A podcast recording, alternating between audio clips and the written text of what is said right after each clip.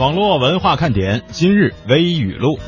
有网友总结了各省人的气质：北京人是局气，呃，上海人呢是精气，辽宁人是英气，吉林人是博气。这个博呀是博采众长之博。黑龙江人是侠气，广东人是财气，哎，是带带贝字旁那个财啊。海南人是仙气。看看封面文章，你觉得准不准？可以对号入座，看看你是啥气。又有传言了，说一个漂亮女孩呢，突然无缘无故的七孔流血暴毙啊！检查结果竟然是服用了维生素 C 期间吃了虾，这又是个谣言。还有很多谣言，比如说微波炉辐射会致癌，酸性体质能治病。呃，指甲上这个月牙越多越健康，宿便是健康杀手，柠檬水能减肥抗癌，这些都是谣言。网友总结的中国最好吃面条排行：北京炸酱面、武汉热干面、山西刀削面、河南烩面、兰州拉面、四川担担面、杭州片川啊、昆山奥灶面、镇江锅盖面、吉林延吉冷面、安徽牛肉板面。表示不服，来吧，开战门吃货。二十年前，如果你随便称呼不熟的女孩为美女，会让人觉得很不尊重。而时光流到十年前，美女这个词儿烂大街了，取而代之的呢是更能激发感官刺激的女神。如今吧，女神这称呼大家都知道，也已经是遍地皆是。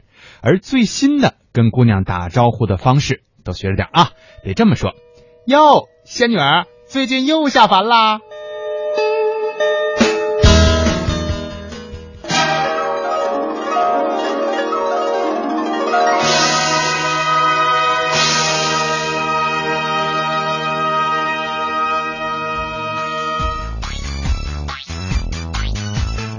我吼完这一嗓子，发现接的这个《西游记》的音效是真配呀！仙女下凡了是吗？真有这个天宫的气势，是吧？这里是正在直播的中央人民广播电台华夏之声网络文化看点，我们回来了，我是蒙蒂。各位好，我是文艳。嗯，这个很多人昨天呢收到了我们推送的有关于呃华夏之声第二届校园主播大赛的这个宣传哈，以为昨天也有节目呢啊，有人还私下里问了我一下，哎，今天你们突然又突袭了一下，又在上节目了吗？没有没有没有，当然也有朋友呢会说，哎，你们终于休息好了吧，是吧？星期三可以上节目了吧？其实我们想跟大家说的是呢，星期二我们也没歇着啊。星期二就已经开始上节目了，因为华夏之声，包括我们香港之声，不只是有网络文化看点这一档节目，还有很多很精彩的节目，也欢迎大家呢都能够持续的关注我们这两个频率啊。嗯。呃，关于吃面条这事儿吧，我们发现主持人小璐。看到他现在觉得特别熟悉，当时是在呃周日的活动现场看到了我们这位朋友，重庆小面表示强烈不服。对，我觉得也是，这个榜单里排的实在是少了点儿，因为各地就像咱们出差的时候也是，经常比如说走到小街小巷哈，会遇到这个当地人给你推荐说我们这儿有一个什么什么面，可能这些面的名字都不在这个榜单上，而也不是什么特别有名的，但是味道真心是特别赞。所以说，我觉得中国的这个面条啊，经过各种各样的做法之后呢，就已经有了很鲜美的这个味道。因为面条本身啊，它实际上是可以搭配很多种的这个食材，然后做出不同的感觉，可以酸，可以辣，可以香。还可以其他的味道，甜咸，嗯。总而言之啊，就是咱们中国的热干面到了意大利都受到了意大利朋友的喜欢。实际上想想看，跟意大利面那做法异曲同工。是，所以说中国的吃文化真的是博大精深啊。呃，另外呢，我觉得今天的这个互动平台，就像我们有一些点心们说的哈，一定会炸锅，我就冒个泡，表示我一直在啊。信息量应该还是比较大的，我相信有相当一部分是来自于大家对于周末活动的这个总结哈。呃，还有照片哈，小杨就问说好的照片呢？应该在我们的 QQ 空间当中，有很多的朋友已经上传上去了。嗯，我这两天呢也持续的在 QQ 当中接了一些大家给我们发来的这个照片啊，还没有来得及和各位进行分享。其中有一张，据我们的点心们说是迷倒万千少女的蒙蒂照片。就是你给我发那侧面照是吧？对，就正面没法看，只能看侧面。就是侧颜都无敌，何况正面乎？不，这这完全不敢转头啊啊！另外呢，就是这个群里啊，确实是有相当多的，我好像看到可能得有几百张这个图片。有些朋友说，呃，我可能加不到群里，希望能够发到我们的这个微信公众平台当中。但是实话告诉大家哈，有两个限制原因，一呢是这个呃互动平台如果想发这个。照片在封面文章当中给大家最多是一百张，而我们实际大家所拍的那个远不止这个数啊。另外呢，就是如果我真的选择了一百张发送给你们了，流量你可伤不起啊。这个，因为很多朋友是用这个单反啊什么照完了以后传到群里的，每一张可能都有几兆的这个流量。你想要是一百张，对吧？那得几个 G 的这个流量。你看一下我们的这个互动平台。基本上你这个月就废了啊！大家说我有流量，我怕谁？关键有谁能包出五个 G、十个 G 呢？好像是我们有听众朋友在这个流量方面呀，可以笑傲群雄的那种。那也是个案吧？呃，也欢迎大家呢来和我们进行互动。尽管呢，我觉得今天可能有很多的朋友啊会来回味或者是总结一下在刚刚过去的周日网络文化看点在大梅沙的听众见面会，但是呢，今天蒙蒂依然为各位准备了一个互动话题。嗯，就说现在这标语啊。挺多是吧？被刷在墙上的，挂在树上的，甚至像广告牌一样高高伫立在街上的。那今儿下午呢，我们来说说这个有趣的话题——标语。问问大家，你看过那些最励志、最雷人、最奇葩、最虐心、最温情、最有创意的标语，到底都有哪些？嗯，我们只给大家提一个要求哈，就是你无论是你看到的还是你听说的，首先要注意这个用词文明啊。剩下的呢，就通过两种互动方式发送给我们吧。下午就犯困，你说这可怎么办呢？呀呀呀呀呀呀呀呀呀！好办，听网络文化看点呢，谈笑中了解网络文化，斗嘴中感受美妙生活。哎，你看这条互动。如果你想在我们的节目中让其他人听到你的恶搞娱乐精神和销魂无敌回复，快快写下你的答案，并艾特腾讯微博有认证的华夏之声中横岗网络文化看点哟。哈哈哈。欢迎小伙伴们添加公众微信，我们一起来调侃。华夏之声网络文化看点，看我哦，看我哦。有人说，真的能在节目里听到我的互动吗？当然。关注微信，坐等回复。哦哈哟。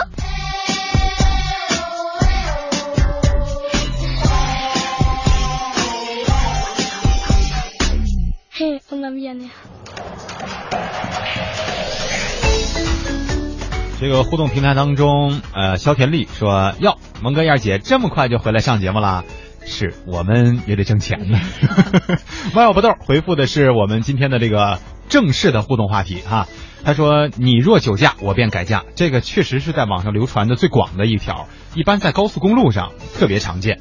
他说：“一开始呢，我是从网上看到这个标语的，署名还是我老家小县城的交警大队，我一直以为这是恶搞。”后来呢？今年回到家，哎，真的在路边的旗杆上看到了，才相信。看起来呢，确实这话有点俗，但又何尝不是交警叔叔们对于开车党一片苦心呢？比起那些违法就扣点扣这个分儿的这个交规，嗯，个人认为这个呀，更能让人们注重安全。就是让人心头一惊，是吧？嗯，其实说到标语呢，我觉得经历过高三的同学们呀，应该都特别的有感觉。那个时候，为了激励大家在最后这一年当中使劲的拼搏一下，实际上我们的老师和同学们是想出了很多的标语，比方说比较常见的“人生能有几回搏”，是吧？高考当中的都比属于比较常见的。另外呢，最近啊，在网上也爆出了一些比较知名的那些学府当中。这个鼓励大家高考考出好成绩的这个标语哈，我记得有一条挺有意思，说努力学习，考到清华北大，与总理主席当同学。对，还有这个什么开国元勋呢，很多都是你的同窗，是吧？嗯。这个一木林森啊，虽然是做了一个广告吧，但我们可以隐去，这也是一个汽车用的这个标语，说车到车到山前必有路，有路必有某某车。这个已经有那么一段日子了吧？这个广告对，这个可安娜说活动的事儿哈，说看到你们俩在活动当中的照片很开心啊，还在做游戏，貌似是老鹰捉小鸡嘛。这只是它的其中一种形式啊。其实我们是老鹰捉小鸡式的撕名牌哦。对，另外呢，你说我跑步那个步子很快呢，你完全是看错了。蒙蒂始终在外围游荡。对，我是保安哈。说燕儿姐终于仙女下凡了。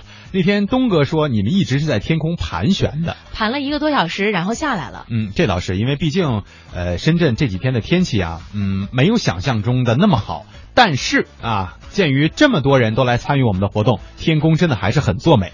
在我们二十四号活动那天，大晴天啊，就是，我记得原来我们看那个漫画说集齐呃集齐七个龙珠是吧？可以嗯召唤出那个谁、神龙嘛，啊？我们是集齐了一百个小红就召唤出了太阳。还真是那天真的是大梅沙上最耀眼的就是我们的点心们啊。呃，小瓶盖儿哈、现在呢，我们就觉得每一次做活动啊，会特别的有收获。为什么？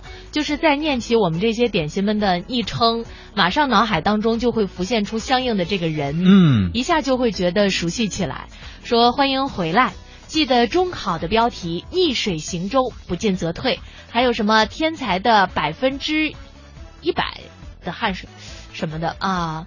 不是说天才是百分之一的，灵感加百分之九十九的汗水。嗯，是还有这么是有这么说的。还有鲁迅先生曾经说：“我哪里是什么天才，我是把人家用来喝咖啡的时间都用来工作。对，鲁迅先生还说过，我们家有两棵树呢，一棵是枣树，一棵还是枣树。这也挺励志的。写不下去了，你也这么干。爱尔兰咖啡啊，这是我们真的是见识到了他的组织活动的能力啊。呃，说蒙蒂文燕偷偷告诉你们一个秘密哈，没事，我们就公布了吧。虽然我们也不知道是谁，是吧？他说周日活动呢，确实有几个看对眼的啊。真的呀，好现在开心哦！群里聊这事儿的比以前安静了很多，估计很多都在私下发展了。哦，你们要是谁真的成了哈、或者是至少做做成这个男女朋友关系，发展成到这个阶段了，也偷偷的告诉我们一声呗，对吧？当事人偷偷告诉我们一声啊。就是如果要是有机会的话，我们还愿意去参加一下大家未来的这个好事情啊。对，这个那个活动当天哈、这个燕儿姐呢在组织大家活动，我在周边微服私访，是吧？这个也确实问到了也在保护众人的安全，别私自下海啊，不准私自下海啊。就问到了男男女女们哈、对于前面我们因为有一个才艺展示或者是自我介绍这样一个环节嘛，很多人是表达了自己的这个意愿，或者是我自己的这个身份啊，呃，我的爱好，我目前的工作，我对于这个另一半的一些需求，呃有些人就私下里偷偷跟我说了，说这现场确实是有看上的，可是呢，我在我提出说我愿意去帮忙的这个情况下，他又羞涩了。哎，我觉得挺可惜的，真的。我觉得如果要是你让我帮忙，现场就能成啊，绝对的呀！你别忘了我是干什么的呀，专业媒婆，就靠嘴吃饭的啊。多新鲜呀！人家别人也都靠嘴吃饭，好吗？十指紧扣啊，这个是重复了我们去年活动当中雷凌红的经历。他说：“蒙蒂二姐，我那天呢，你们俩人我是真没见着，原因是去晚了，回来的时候呢还淋了个落汤鸡。你说我见你们容易吗？呃，我们那一天呀，还真经历了两个这样的朋友。不过呢，比这位朋友啊稍微的幸运一点，是在我们活动说，哎，我们今天的活动呢就到此结束了，然后这俩人来了。不过还好赶上了我们一起吃中午饭的这个环节。嗯呃，总而言之，还是能跟大家见见见面。呃，也欢迎大家呢能够继续和我们进行互动。看来呀，这个看对眼儿的还不只是我们那几位啊，还有很多的朋友也都是在自己的情感上看来有了新的收获。所以我就想告诉一下我们那些在那天活动当中比较羞涩的、始终躲在一边的朋友们，你看看，也许就是你的这一次展示，就为你迎来了很多的机会。嗯，所以我们也是利用大家的行为，告诉了大家交流到底有多么的重要啊。呃，有的时候咱们别假装高冷哈。嗯今天我们的每日新词呢就叫假装模式。假装模式呢是一种病态啊，因为这种人呢是因为各种各样的原因吧，从外部世界退缩回自己的内心里，并且呢使两个世界脱钩，真相很难被他们感受到，只靠想象才会被他们认为这是真实的，但实际上与现实完全是不一样的啊。哎，这种人呢，常常在人际关系上表现出问题，比如亲密关系当中，伴侣、啊、子女、父母等家人都会投诉说你对我视而不见，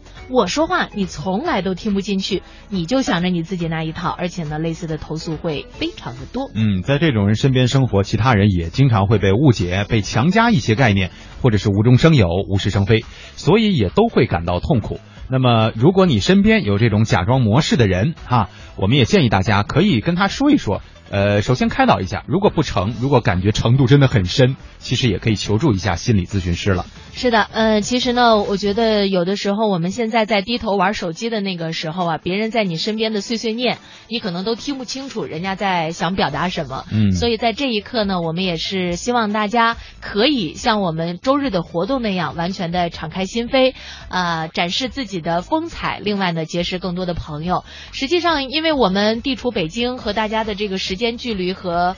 呃物理地理距离都比较的长啊，嗯所以呢，我们还是希望各位能够多多的自我组织一些活动，对，是吧？对，呃，方便大家呢能够彼此一起这个玩一玩啊，或者是说结识新朋友啊，嗯放松娱乐啊，都是 OK 的。是，你看你举办这活动真的是很见效，天气不好，心情不爽啊，就说，呃，自从我在活动当中当了这个老鹰一号，你还记得那个身手矫健的男子吧？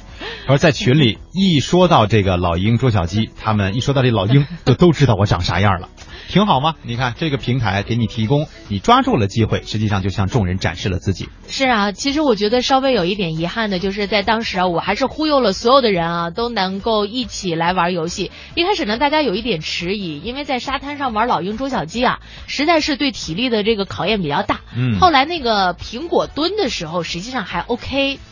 但是这这不累主要。对，不累，就是考一个反应速度啊。但关键呢，我觉得还是有一些人没有没有上来，嗯觉得小部分吧，五分之一左右啊。对，我觉得如果要是能够有更多的朋友参与进来，人家起码会说，哎，刚才跟我一起搭胳膊的那位到底是谁？嗯，互相结个伴儿哈。斌回复互动话题说，第一次看到那张交警叔叔叔打错标语的图片，笑到了肚子疼。呃，说原文呢是这么写的：开车不喝酒，喝喝车不开酒。我本来看到我说开酒呢，这也倒这倒也对，是吧？这个反正你开了就得喝嘛。但是喝车这个事儿吧，可能他是呃有有口音吧，我觉得。让我们觉得很好玩啊！可能呢，有的时候这样的一些生活当中的 bug 呀，当然让大家不妨会心一笑。嗯但是这 bug 呀，千万别大了哈。接下来呢，我们也来说说，看看是不是有 bug 的这么一件事儿。最近呢，河北秦皇岛有一座海边图书馆，成为了网友们寄托情怀的焦点。这个地方呢，是一个三层的建筑，有四百五十平方米，静静地伫立在南戴河的海边儿。其实我觉得风景应该还挺美的。是啊，呃，有一则精美的微信文章叫《中国最孤独的图书馆》，就是因为这个，这个这个图书馆就走红了。嗯，你想图书跟孤独这个词相结合，确实够文艺，是吧？这个图书馆的全名呢叫三联海边公益图书馆，由当地的度假社区和三联书店共同签署运作。但是呢，即便是免费开放、快速走红的它，还是遭到了炒作的质疑。目前媒体的爆出的一组图书馆的遭遇围观啊，最孤独图书馆变身最热闹图书馆的图片呢，也让很多人觉得这个意境好像被破坏了。我们来听一听记者的调查。海浪声近在咫尺，没有车道和捷径，光着脚踏着沙，一步一脚印儿，走上几百米才能抵达。这段以介绍图书馆建筑为主的五分多的视频，五月十号一发布，快速在微信里获得十万加的点击。视频里建筑师董工的这句描述，演化成中国最孤独图书馆的文章标题。就我们在设计的过程中，就正好看到了我桌上一本书，里面有怀斯的一张画，就是一个老人坐在一个礁石上面，然后远处是海浪。画里面总有一种那种挥之不去的那种孤独的那种感觉，跟我们这次设计的希望去找到的那一点点微妙的感觉，其实是有一些共通的地方。图书馆的主体是开放的阅览室，另外还有冥想室和活动室。阅览室里现在已经有了一万多册图书，三层阶梯状的座位分布，让所有的读者都能面朝大海。它的功能就是我们不希望坐在里面的人被坐在外面的人挡住，大家有一个均等的看到大海的一个关系。那如果空间是一个看台的话，海实际上像戏剧一样，是这个空间的一个潜在的主题。有人这样评价图书馆引发的关注。我们知道自己不大可能专程为它去一次海边，但知道海边有这么个东西，心里就有莫名的愉悦感，好像它真的属于我们一样。但是很快事情变得有些不一样。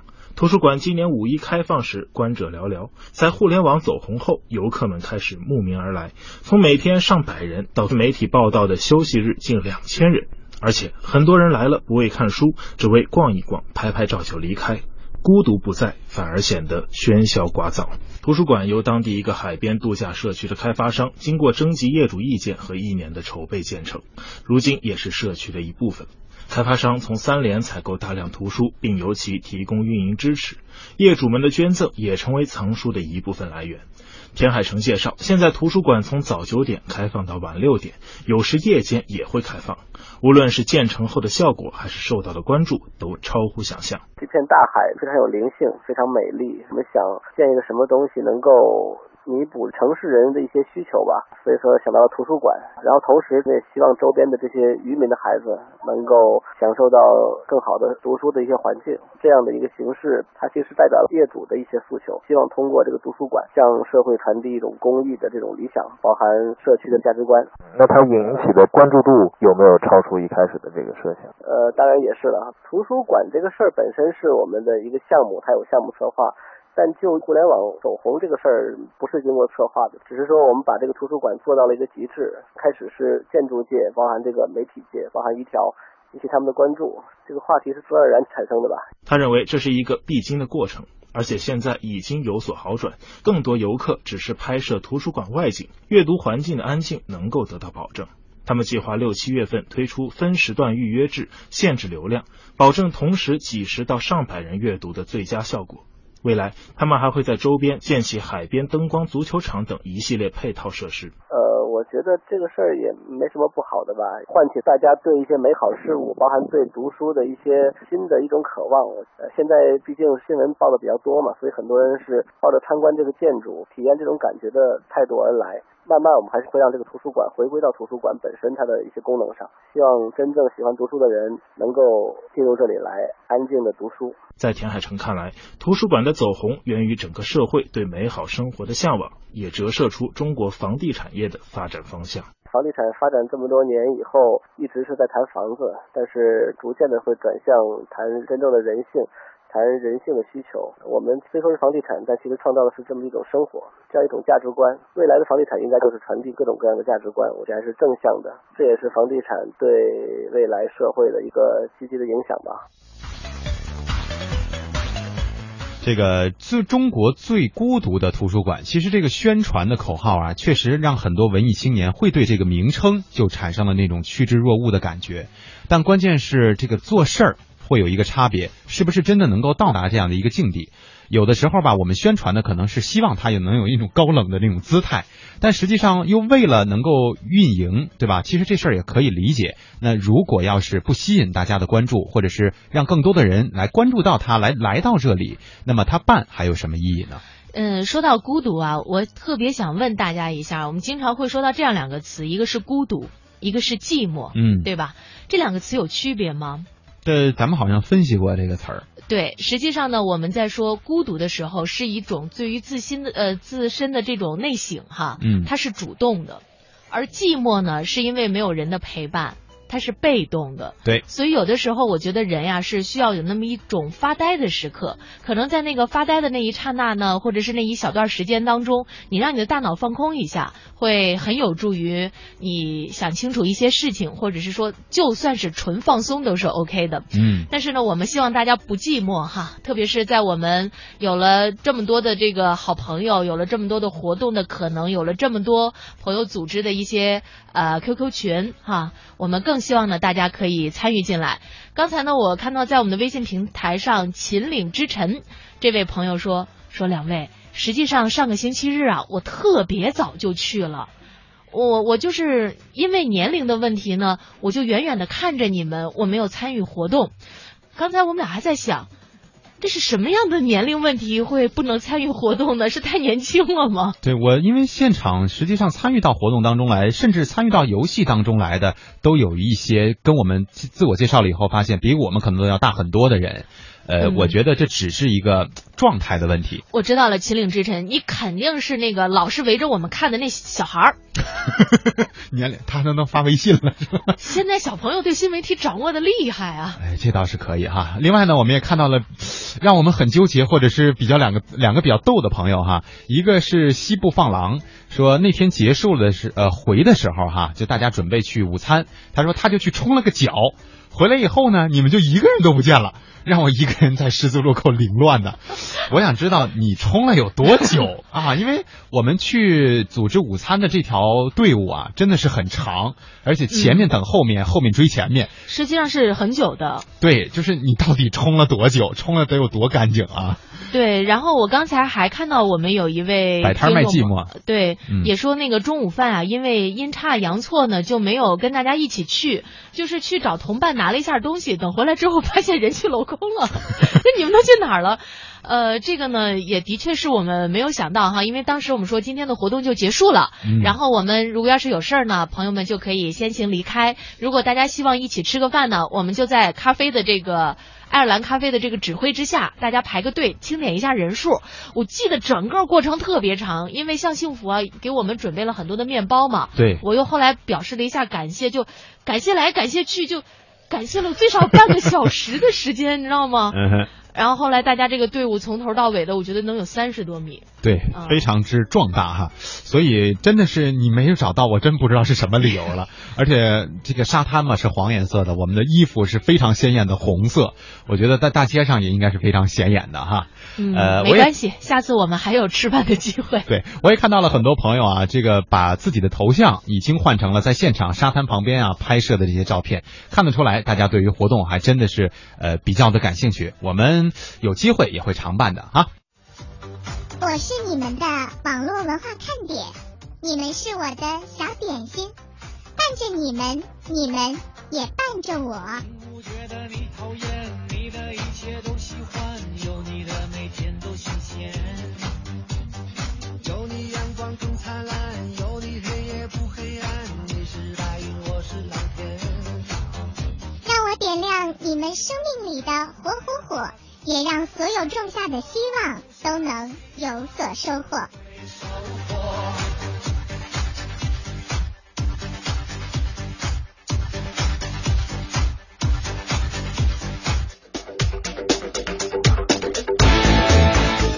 这里是中央人民广播电台华夏之声网络文化看点，我是蒙蒂。各位好，我是文艳。呃，我们今天的互动话题啊，说的是那些特别雷人的、特别虐心的、特别奇葩的、特别温情的、特别励志的、最有创意的广告标语。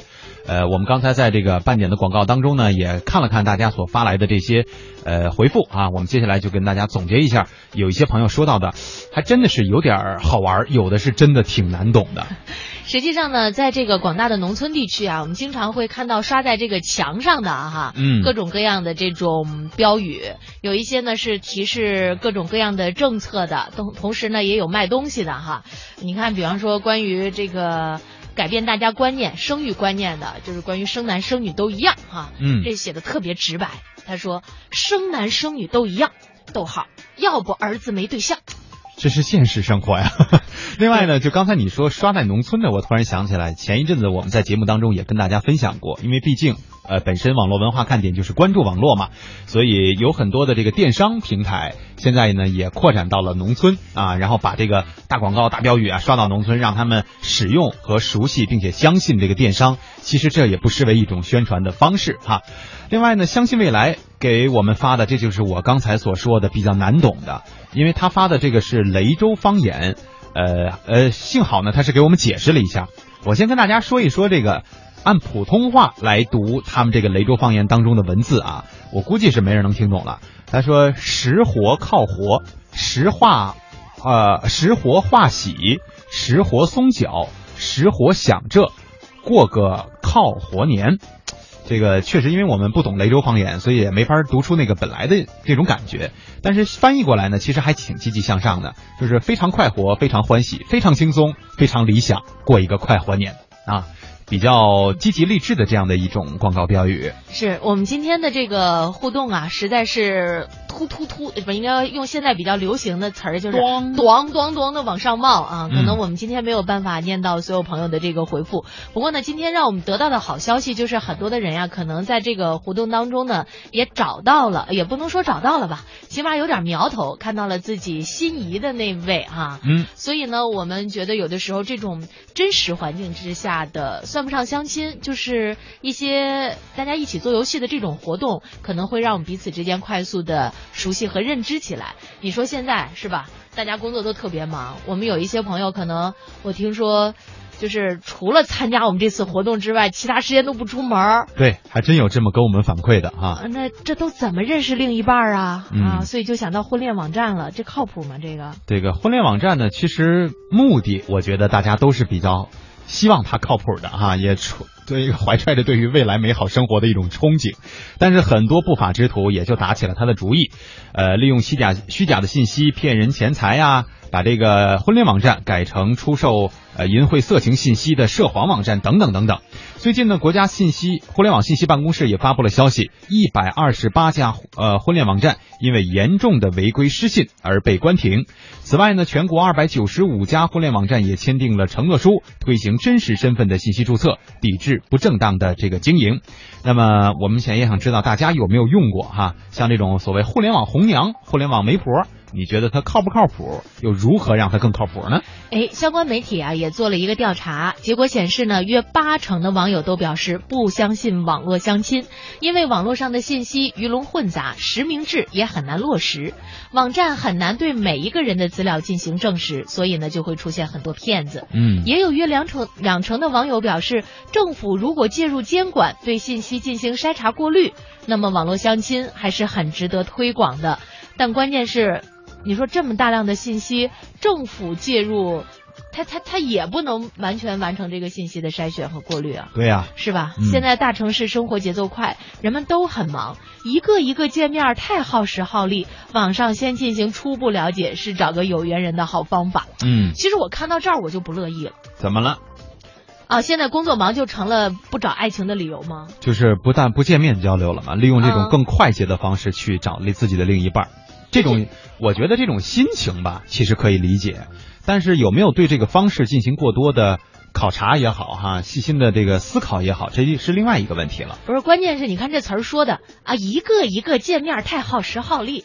嗯不是你为了追求爱情，为了追求你将来美满的婚姻，你在这方面不付不付出，怎么才能够获得获得好的结果？是，现在就是有越来越多的人是属于这种情况，就是哎呀，我忙啊，我事儿多，所以我根本就不愿意去考虑、去思考这个问题。对于自己的另一半，我大概是一个什么样的标准？我希望能够跟我产生什么样的共鸣？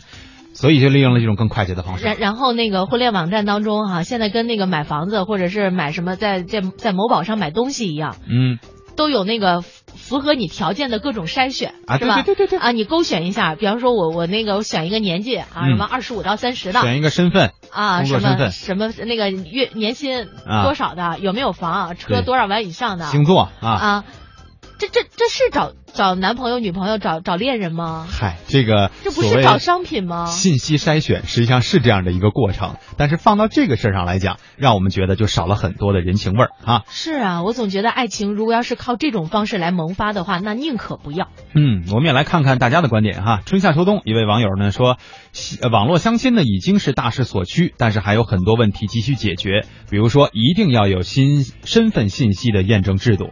这个很多网站呢实际上也开设了，比如说身份证的这个对应，但是呢，我们又涉及到了另外一个问题，就是头像的真实性啊。呃，自拍的狂人，他们会利用各种各样的方式美化自己的照片。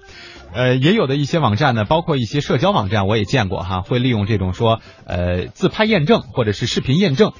那个时候吧，你就会发现，他这个活动吧，或者是你在这上面找，也是有一搭无一搭的事儿了。看照片觉得真的挺棒的哈，特别适合自己的这个标准。就是把蒙蒂的照片给放上去。然后一看视频验证，这是谁呀？还是不认识，还是不放心啊？其实说起来呢，网络相亲啊是一把双刃剑。呃，我虽然刚才呢持了一种比较极端的态度，但是我也得承认，就是现在这么忙的情况之下，可能很多的朋友的确没有办法靠传统的这种方式。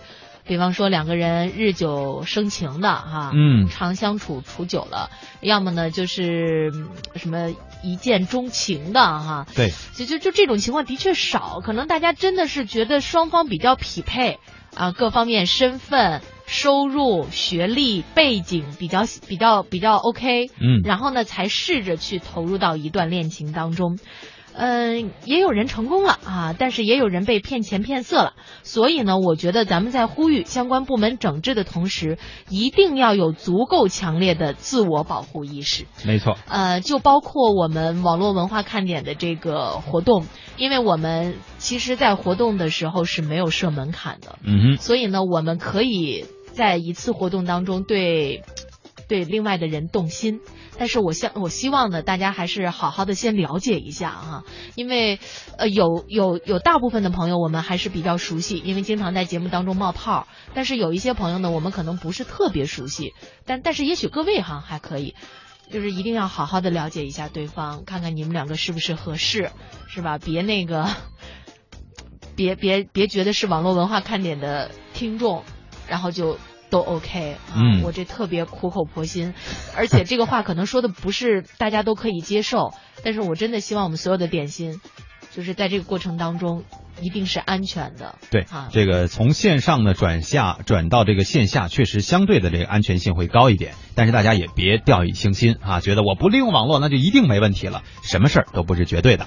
呃，在这里呢，我们也推荐一个群啊，这个是我们的网络文化看点的资深听众，同时活动能力特别强的橙子，嗯做群主的一个深圳群哈、深圳的朋友呢可以参与到各种各样的活动当中来。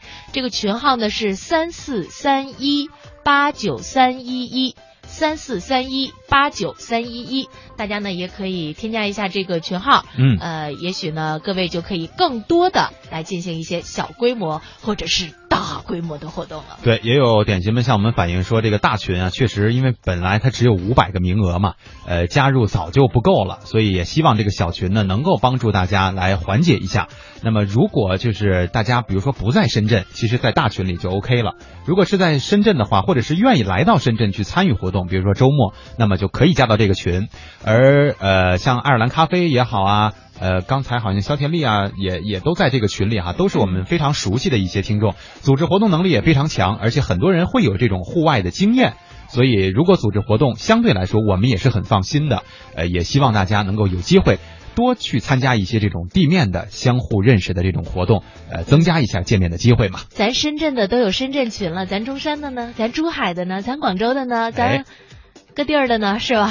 大家都可以那个尝试一下这种方式，我们也是渴望呢，大家彼此之间能够更好的结识。嗯，陈子健说的这个挺有意思，给我们晒了一张图片，这里边的标语呢写的是这样的十个字哈、嗯哼。刘翔不好当，跨栏易受伤。哎，说的呢就是这个行车道之间的这个护栏，经常呢我们会发现，如果这个路上不是很拥堵的话，或者是车流量不是很大，会有一些不太文明的行为，就是跨越这个护栏而过街啊。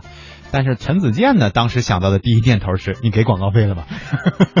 这个商业头脑还是蛮蛮蛮多的哈。这广告费给谁呀、呃，给刘翔啊。啊？华侨啊，说我看到的最有意思的标语呢是有一种瘾叫出人头地，这个话其实说起来还是挺有意思的，也确实是，如果要是比如说一个人给了他一个机会，呃，能够在大家面前出人头地了，或者是长脸了啊，咱们说的更俗一点，那确实他就会以后产生这样的一种身体的激素。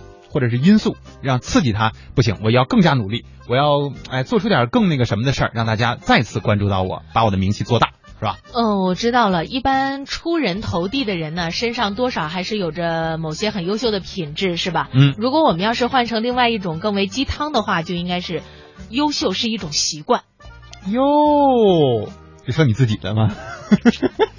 又揭穿了哈，因为爱说，呃，我们车间里啊挂着一个大大的牌子，说自检互检，确保质量零缺点，这个不错。这个有的时候我见的，这个大家这个车间里有时候给我们晒照片，说自己工作的时候也能偶尔能看到那个大标语，嗯很多是在提醒大家说注意生产安全，尤其是保护自己的安全啊。对，呃，所以呢，我觉得可能这个标语啊，它之所以写的那么直白，是吧？就让大家一眼看上去呢，马上就能够理解它的意思。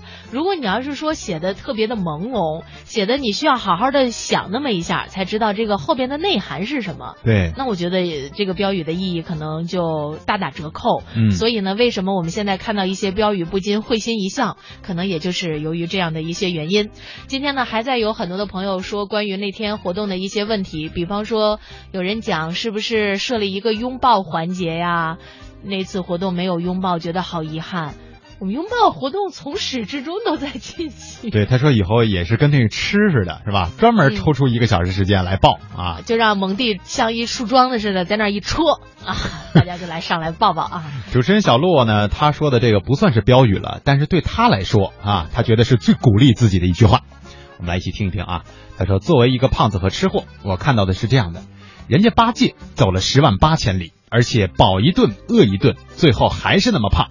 所以啊，想吃就吃，别委屈了自己。毕竟没吃饱，怎么减肥呢？你对自己也太宽容了吧。”没事儿，我觉得实际上在我们的世界当中啊，我们应该是多元化的这种思想认知，嗯是吧？尽管说现在我不知道是从什么时候开始来的流行这种所谓的锥子脸啊，流行那种骨感美人，但是实际上呢，咱们中国人在传统的审美观当中还是比较喜欢这种看起来长得呃圆圆润润的啊，总觉得这样的人呢，可能在。吃上更有福气，可能在做人上呢也会比较和蔼可亲，嗯让大家更容易接触一些，起码抱起来，有手感呐、对呀、啊我们再来在最后的时间呢，说一说这个点心们自发组织的这个深圳群的群号哈，因为还有陆续的有很多朋友在问，三四三一八九三一一啊，我把它断开了，跟大家说应该比较好记了，三四三一八九三一一。呃，还有朋友呢说这个那天活动的时候哈、说燕儿姐玩的挺疯的，啊、蒙蒂呢比较冷漠或者是比较静默。这个燕儿姐啊，呃，确实是就是性情里就带着那种特别欢天喜地的一种感觉，所以我觉得特别能够和大家很快的这个融入到里面。